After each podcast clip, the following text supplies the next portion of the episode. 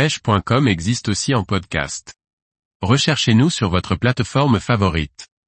Quel matériel pour réaliser un montage shallow destiné au brochet Par Liquid Fishing. Il existe des montages shallow prêts à l'emploi. Cependant, le confectionner soi-même est très facile, et permet d'avoir exactement ce que l'on souhaite, par rapport au leurre sur lequel il est monté. Voici le matériel dont nous avons besoin. La principale caractéristique du montage shallow est la tête screw. Elle se caractérise par la présence d'une vis à la place d'un hameçon, et d'un anneau placé dessous, pour y attacher l'armature. Deux versions existent, il y a les têtes avec une plombée fixe, et celle avec une plombée modulable. Le choix d'une ou l'autre est plutôt une histoire de goût, même si une tête avec plombée interchangeable semble plus intéressante et polyvalente.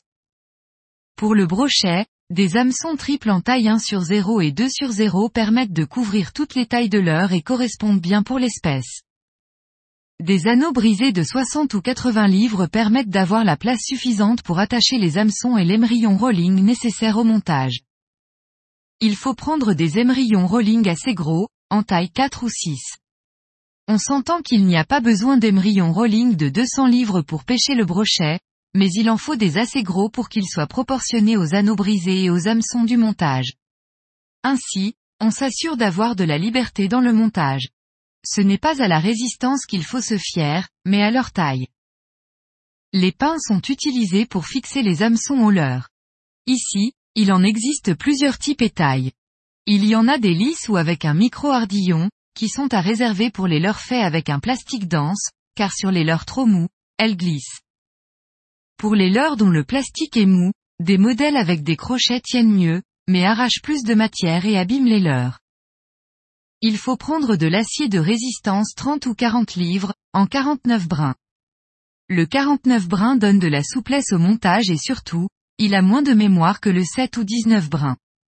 Vu que c'est une partie du montage qui est au contact des dents du brochet, pour augmenter sa durée de vie, c'est indispensable de partir sur ce modèle.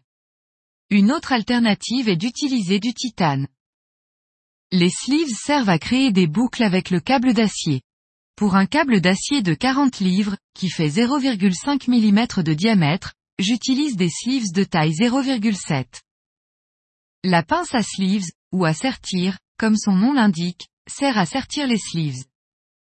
La pince à anneaux brisés sert à ouvrir les anneaux. Enfin, la pince coupante sert à couper les excédents de fil d'acier.